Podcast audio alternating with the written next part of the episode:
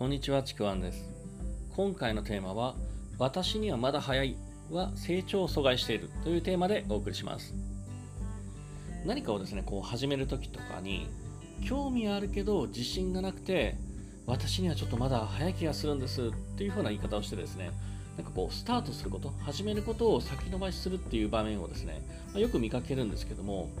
あのこれを理由にすると、数ヶ月とか数年経っても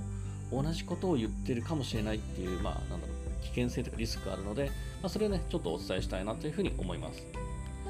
こう実際ですね、あの僕も、私にはまだ早い気がするんですって言って、先延ばしにした人が、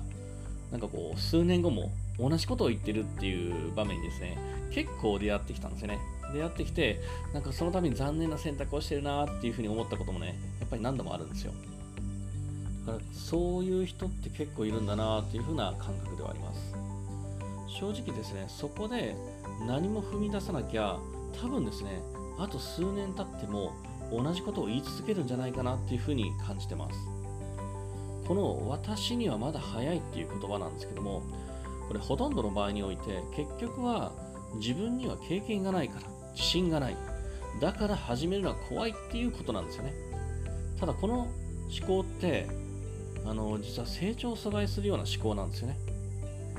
自分に自信がないと進められない。だから自信をつけるために自分ができることから安心できることから少しずつやるっていうこういう言い方もあるんですけどもこれね一見良さげで前向きな考え方に思うんですけどもちょっとねこれ視点を変えるとこういうことなんですね。怖くて自分のコンフォートゾーンから一歩も出ないような状態。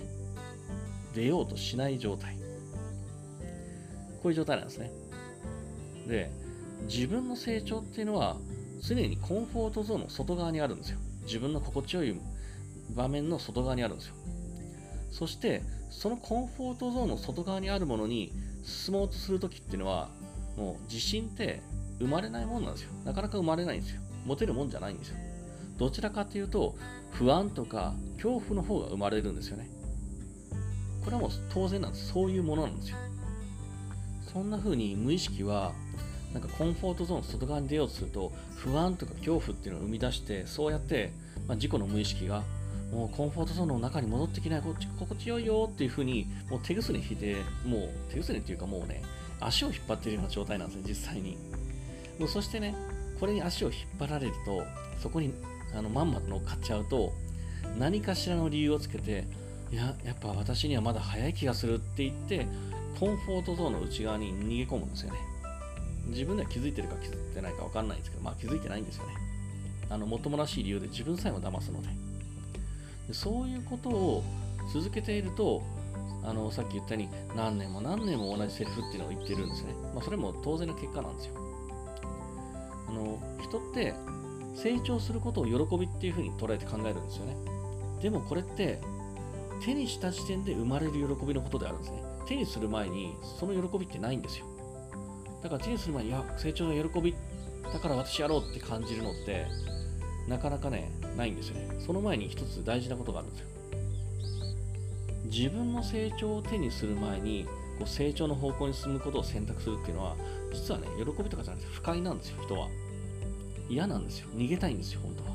不快だから。逆に、成長しない現状のままの自分でいることって快なんですね。快楽なんですよ。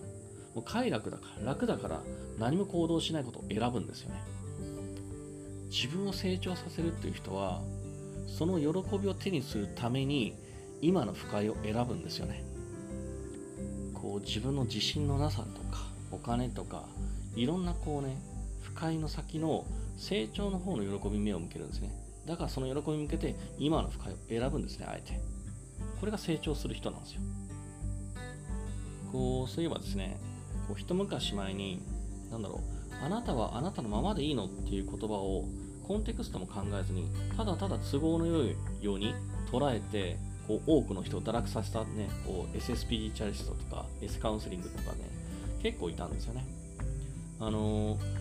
都合よく捉えて逃げる理由にして快楽を選んで何も成長せずにどんどんどん底の方に落ちていくっていう。これまで僕たくさん見てきたのであのせめてですねこれを聞いている人は自己の成長のために喜びのために向けて深い方も選ぶ選択をしてほしいなというふうに思ってます。その先にその先にある成長に喜びを感じてほしいなというふうにすごくあの思ってます。もしよければ、えー、これを参考にしてくださいというわけで今回のテーマですね私にはまだ早いは成長を阻害しているというテーマでお送りしましたもしよければですねあのいいねとかフォローコメントいただければ嬉しいですまたですねあの僕のこの自己紹介のあの説明欄のところに僕の自己紹介だったりとか、えー、今やってる無料の講座ありますので、そちらもぜひ、えー、お聞きください。では、最後までありがとうございました。ちくわんでした。